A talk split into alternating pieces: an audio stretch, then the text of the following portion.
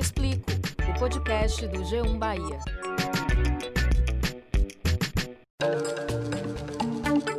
Olá, eu sou Valma Silva, editora do G1 Bahia. E eu sou Camila Marinho, repórter e apresentadora da TV Bahia. E esse é o Eu Te Explico, o podcast do G1 Bahia. Eu começo esse episódio com uma pergunta. O que é colorismo? Não é tão simples debater o tema e há controvérsias a respeito desse assunto, que é tão sensível ao povo brasileiro, majoritariamente formado por pretos e pardos, todos negros perante o IBGE. Pois é, Valma, para além das tonalidades da pele preta que caracterizam esse colorismo, tem também fenótipos, como nariz largo, cabelo crespo. Tudo isso determina como aquela pessoa vai ser tratada na sociedade. Exato, Camila. O processo de construção de identidade do povo preto passa por muitas nuances. A principal delas no Brasil é justamente o tom de pele. Em uma sociedade racista como a nossa, é óbvio que não dá para comparar o tratamento de um preto retinto com outros de pele mais clara. Agora, seria essa uma forma racista de enxergar pessoas pretas de pele mais clara? Uma forma de racializar a própria raça? O tema é muito complexo e tem uma outra questão que precisa ser levada em conta. A gente parte sempre da autodeclaração sobre cor. Atualmente, nas universidades que têm bolsas para cotistas, existe uma comissão de aferição da autodeclaração étnico-racial, ou seja, tem integrantes da instituição que decidem quem é preto ou não. Mas como é que isso funciona na prática? Como é que esse grupo, por exemplo, é escolhido? E não é só isso, Camila. Eu, por exemplo, me enxergo enquanto mulher preta, mas não tenho dúvida de que há muitos questionamentos a respeito da minha cor, pois sou tida para a branquitude como uma mulher socialmente branca ou simplesmente não branca, enfim. Aquela que não vai ser perseguida em shopping, que não vai ser alvo direto do preconceito, como acontece com pessoas retintas, que são tipicamente vistas como suspeitas por parte da sociedade. Pois é, Valma, esse é um debate fundamental para que a gente possa se entender enquanto povo. E respeitando o lugar de fala, convidamos para conversar sobre esse assunto Gabriela Bacelar, que é pesquisadora sobre políticas afirmativas, também licenciada em Ciências Sociais pela UFBA, e Midian Noelle, que é jornalista, mídia-ativista e mestra em cultura pela UFBA. Gabriela Bacelar, bem-vinda aqui ao podcast Eu Te Explico. Começamos com você e eu queria já tratar sobre a parte conceitual mesmo, sobre o que, que é o colorismo. Agradeço primeiramente o convite de falar sobre o tema. Bom, o colorismo é, ele pode ser definido como uma hierarquia de cor que existe no interior da população negra e que traria mais privilégio para os membros mais claros desse grupo. Então a gente poderia pensar em pardos, né? E ao contrário, mais desvantagens no sentido de um racismo mais intenso, no sentido de um racismo mais frequente, de consequências mais graves para os membros mais escuros, né? Que a gente poderia chamar de população preta, dentro do que a gente chama de população negra, né? Uma vez que negros são pretos e pardos. Então, o colorismo seria é definido também como um, um subracismo por Kabengele Munanga, ou um racismo derivado, né? É um racismo que existiria dentro do próprio racismo. Gabriela, nós notamos que existe um certo tabu em debater o colorismo na nossa sociedade. Por que, que isso ainda existe? Já que é um tema tão necessário, tão caro às lutas do movimento negro. É porque realmente é um tema muito delicado, né? E que não é novo, na verdade. Então, pesquisando sobre isso, eu encontrei registros, por exemplo, de, da década de 80 ou antes, em que essa problemática da inserção dos pardos dentro da população negra já era uma questão discutida dos movimentos negros. E o pardo realmente é uma questão muito delicada, porque ao mesmo tempo existem questões sobre o pertencimento racial dele, onde é que os pardos estão realmente? Eles são negros? Eles são pardos, mestiços? Não negros, mas mestiços? Eles são mais próximos do branco? Mas ao mesmo tempo, os pardos eles servem para mostrar a extensão do racismo. Porque se a gente for falar que a maior parte da população brasileira é negra e é a maior parte da população que sofre racismo, a gente percebe como o racismo é extenso. Ele não vai estar restrito apenas à população preta. Então, falar sobre colorismo é muito delicado, porque a gente fala, a gente mexe em, em temas como as políticas afirmativas. Então, as políticas afirmativas devem ser destinadas a pretos e pardos ou só a pretos? Ou deve ter uma preferência a mais desses pretos. A gente mexe na própria constituição da população negra, que é um trabalho de engenharia política muito antigo que os movimentos negros fizeram. Então, os movimentos negros insistiram que a população negra brasileira é formada em sua soma, em sua unidade. Então, se a gente questiona o lugar dos pardos, a gente pode fragilizar também esse lugar. Ao mesmo tempo, é um debate importante de ser feito. Só que isso foi trazido muito recentemente com a apropriação do movimento, dos movimentos negros desse tema do colorismo, que não é algo que surge exatamente aqui. Surge nos Estados Unidos e ganha na década de 80 e ganha força aqui a partir de 2015, 2016. Então também é um tema muito recente. Então a gente precisa acumular esforços para qualificar essas diferenças que a gente está apontando no interior da população negra. Perfeito, né? Indo além do colorismo, você tem, inclusive, na sua pesquisa de mestrado, abordando cotas raciais, miscigenação, identidade negra, comissões de heteroidentificação racial. Queria entender é, como é que funciona a formação dessa comissão para dizer se uma pessoa é preta ou não, até porque existe dúvida né, entre os próprios negros. Então, para a gente poder entender melhor essa questão. As comissões de heteroidentificação, elas surgem como um instrumento para aprimorar as cotas raciais, né? Então, ela surge no sentido de garantir a lisura nesse processo, ou seja, garantir que realmente pessoas negras ocupem cotas raciais uma vez que foi observado né, que existem fraudes nesse sistema. Existem pessoas brancas que estão se autodeclarando negras para acessar as cotas. Então, é, essas comissões representam um avanço. Porém, elas são relativamente recentes. Então, é, eu vejo como um processo que ainda está se aprimorando e que ainda tem polêmicas sobre esse trabalho. Mas, é, falando sobre a comissão, por exemplo, que existe dentro da Universidade Federal da Bahia, que é a comissão que eu pesquisei diretamente. Né? É, uma é uma comissão, por exemplo, que vai se preocupar com a diversidade de gênero, de sexualidade, de raça, dentro da própria composição da banca, como uma forma de garantir, inclusive, é, justiça de julgamento, no sentido de garantir, por exemplo, que é, a conclusão não seja enviesada porque talvez só existem membros negros ou porque só existem membros brancos, né? Então, a própria comissão da universidade ela se preocupa na diversidade da composição. Isso é uma coisa, né? É, outra coisa é que a comissão ela é, é passa por um processo de, de treinamento, né, de uh, aulas, de cursos sobre questões raciais, justamente para que ela seja justa em acolher essa diversidade que existe no interior da população negra. Isso que eu acho muito importante. Então, pensar a população negra é pensar diversidade, né?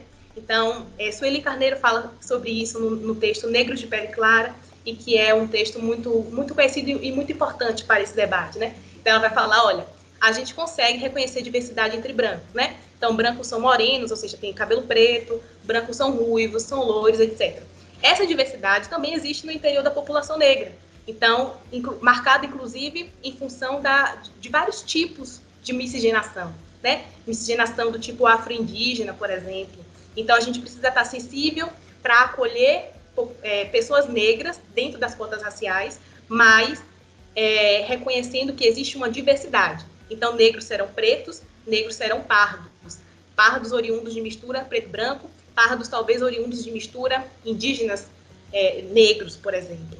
Gabriela, na sua trajetória acadêmica, você cita o processo pessoal de tornar-se negra. Para mim, abrindo um pouco meu relato aqui, esse processo se deu sobretudo a partir do momento em que eu deixei de alisar o meu cabelo. Isso foi há mais ou menos uns três, quatro anos. Hoje eu uso os meus cabelos cacheados, não me vejo de outra forma. Durante muito tempo ele esteve alisado. Como meu tom de pele é mais claro, não que eu me enxergasse como mulher branca, mas eu também não sabia onde me encaixar. O que também é um erro, porque nós muitas vezes temos essa necessidade de nos colocar em caixinhas, em padrões, mas enfim, a partir dos meus cabelos, dos meus cachos, hoje eu me enxergo como uma mulher negra. E para você, como é que foi esse processo pessoal de tornar-se negra? É, eu observei isso, inclusive, na pesquisa, como o cabelo é um fator muito importante para as mulheres, principalmente, né?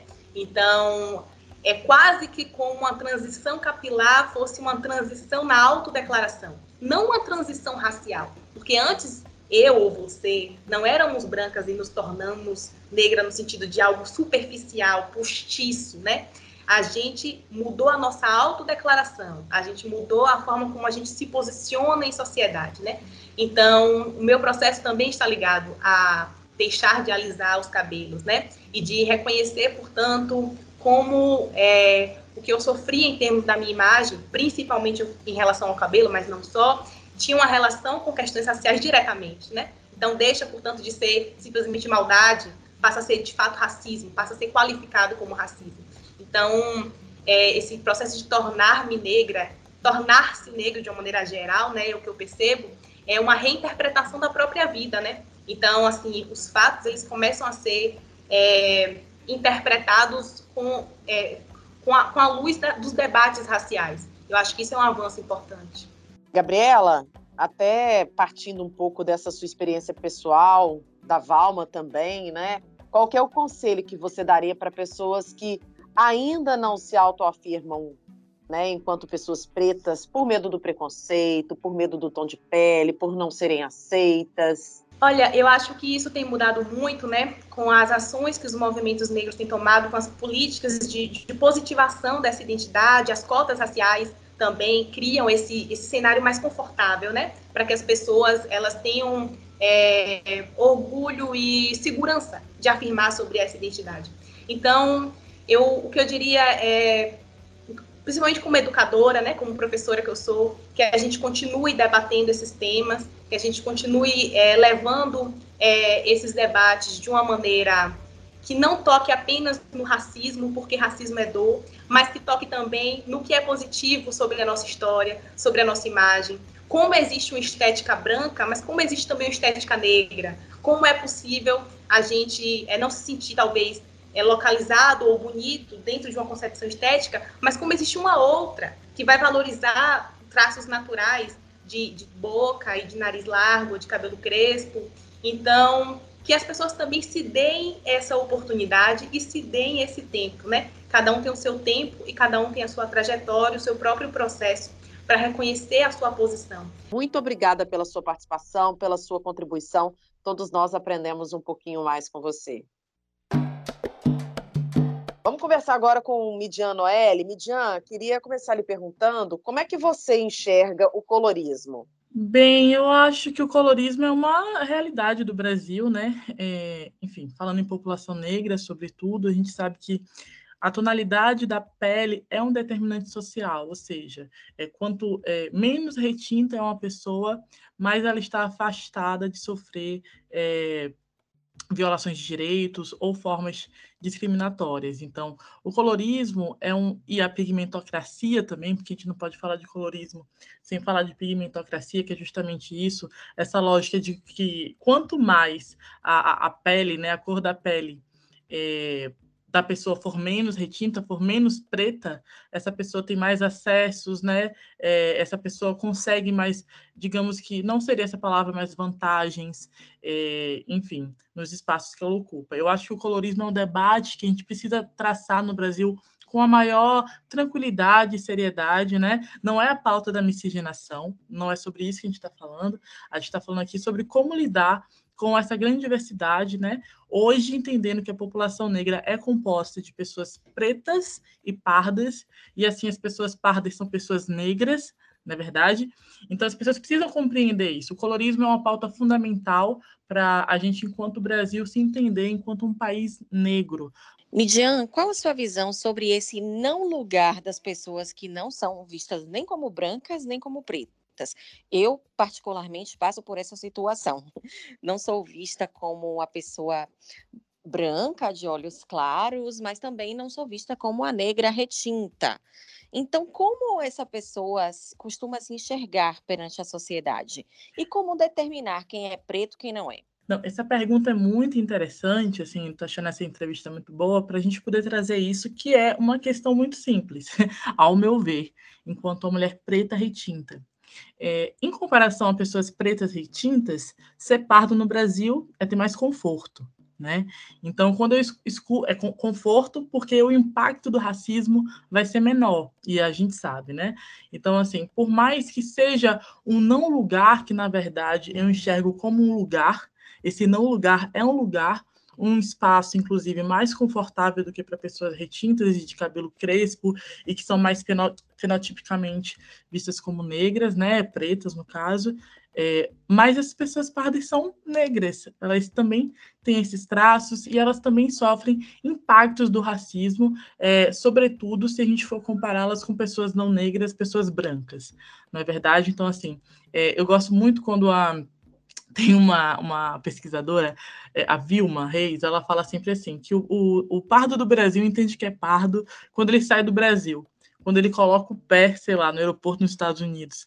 Porque ele vai entender que, é por mais que aqui no Brasil ele tenha esse, digamos, não é um privilégio, mas esse lugar mais confortável de transitar entre esses dois espaços, é, ele ainda pode, né, ou ela ainda pode se ver no lugar enquanto branco, a determinado né, se embranquecendo, alisando o cabelo, fazendo coisas que é, tirem seus traços, né, é, que remetem à, população negra, mas não adianta. Saiu do Brasil, tem uma gota preta, você é uma pessoa negra.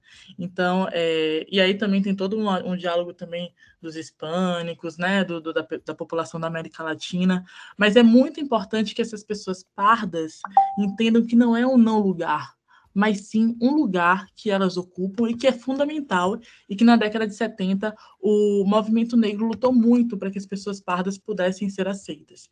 Esse assunto rende mesmo, Midian, e eu falei sobre não lugar, mas eu me vejo hoje nesse lugar de uhum. justamente não ser vista nem como uma pessoa branca, nem como uma pessoa negra, porque uhum. embora a minha pele seja escura, mas é numa tonalidade mais clara, eu não tenho os traços do meu rosto tão próximos aos da, dos negros, né? Tem uma boca pequena, o nariz também pequeno, Sim. meu cabelo é bem cacheado. Então, é, é, só um, um, complemento, eu acho que é uma questão também da identidade, né? Isso, é... era justamente o que eu ia colocar. Hoje, graças a Deus, eu já me identifico como uma mulher negra. Mas uhum. durante muito tempo, eu não sabia nem mesmo como me identificar. Sim, eu entendo totalmente você. E é um processo de descobrimento mesmo, porque a nossa sociedade faz de tudo para apagar, até daqueles que não são pardos, até dos que são retintos, tentam nos apagar, não é verdade? A lógica de ser negro. Quantas vezes na minha infância me chamaram de Cabo Verde? Imagine. Só porque meu cabelo né, é mais cacheado, não é crespo. E eu fui crescendo entendendo que ser preto não era uma coisa legal. Então, é um processo de, descobri de descobrimento interno, de identificação, de significado. Então, é, mas também a gente entende que quem é negro tem que dizer que é e tem que pautar as questões raciais e tem que se assumir para o mundo, né? Para não ficar naquele lugar também da afroconveniência que muitas pessoas utilizam, inclusive para outras pautas, como é, acesso a cotas, enfim. É, é, um, é, um, é um BO grande, gente, é um BO grande. Mas que bom que você se assume negra. Muito bom. Agora, é, pegando gancho nisso que Valma falou, e até nessa discussão, é, a gente tem discutido muito essa questão do mito da democracia racial, principalmente dentro desse contexto, né, de miscigenação do povo brasileiro. Como é que você enxerga essa questão para a constituição da identidade de pessoas que não são brancas. É isso, a gente vive nesse mito, né? Realmente não, não existe essa o Brasil tem uma necessidade de compreensão, de educação antirracista muito grande, né? Porque não basta a gente falar só sobre o racismo, mas a gente tem que explicar todo um processo histórico e como isso impacta até hoje a vida de todo mundo, pessoas brancas, pessoas negras, pessoas indígenas, toda a população é, do nosso país. Então, quando a gente fala é, sobre acesso aos espaços, a gente tem que entender que essa ideia de que todo mundo tem igualdade de direitos não é verdade não é verdade nesse país justamente por conta desse processo histórico.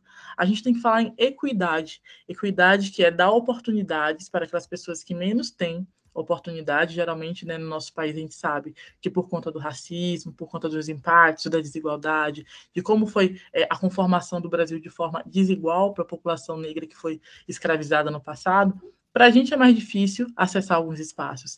Então, eu não gosto quando falam em, em, em, democracia racial, porque de fato é exatamente é um mito, não existe, né? A gente está num processo de compreensão e para se alcançar é, é, melhoria e garantia de direitos para a população negra, tem que ter equidade.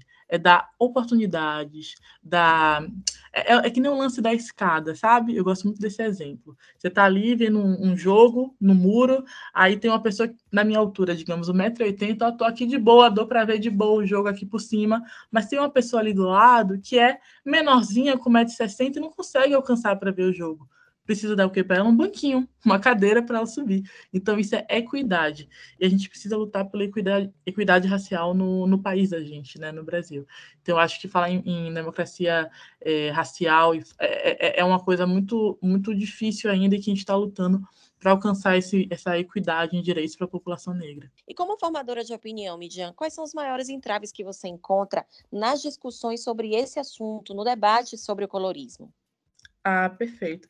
É, isso que você falou, Val, é muito importante, por exemplo, quando a gente fala em direitos, por exemplo, a pauta do antiproibicionismo ou do antipunitivismo ou da guerra às drogas. A gente sabe que muitas pessoas é, são abordadas, são presas, são enquadradas como traficantes, geralmente quando são pessoas usuárias que estão ali com, com uma quantidade de droga e que devem ser vistas enquanto usuárias. Porém, é, quando é um outro perfil de pessoas, não essas pessoas pretas, retintas ou de comunidades, essas pessoas são enquadradas como usuárias, ou então podem utilizar é, as substâncias psicoativas em espaços festivos, como raves, festas, é, tudo de forma muito legalizada e sem ninguém para monitorar. Então, é, a gente precisa é, cada vez mais entender que isso é, é, a lógica da pigmentocracia, né? A mão pesa mais para quem é mais retinto sempre. Isso está em tudo. Está nas relações afetivas, infelizmente, né? É quando você vê que muitas mulheres é, e homens negros é, não conseguem estabelecer relações afetivas por conta de todas as violências que geram ali o entorno dele, das comunidades, né? Isso afeta o dia a dia das famílias, é, com pessoas também negras, não só as retintas, que vão. É, é todo um rolê, gente, que vão se envolvendo com pessoas é, claras e aí brancas, e tem vários tipos de é, de complicações das interseções de raça e gênero nas relações. Então, quanto mais a gente vai aprofundando e cavando esse buraco, vem mais problema. Se a gente for falar da população é, trans, né, travesti, de que forma uma mulher negra travesti é vista, de que forma um, uma, uma, mulher é, é, branca, né, que se coloca nesse papel, que, que, se coloca nessa identidade enquanto travesti ou enquanto é, é, trans, todo mundo tem um peso maior, né? Então, é, como que as mulheres negras sofrem mais violência ou são mais sexualizadas, né? As mulatas, tem toda uma lógica no passado, as mulatas do Sargentelli, né?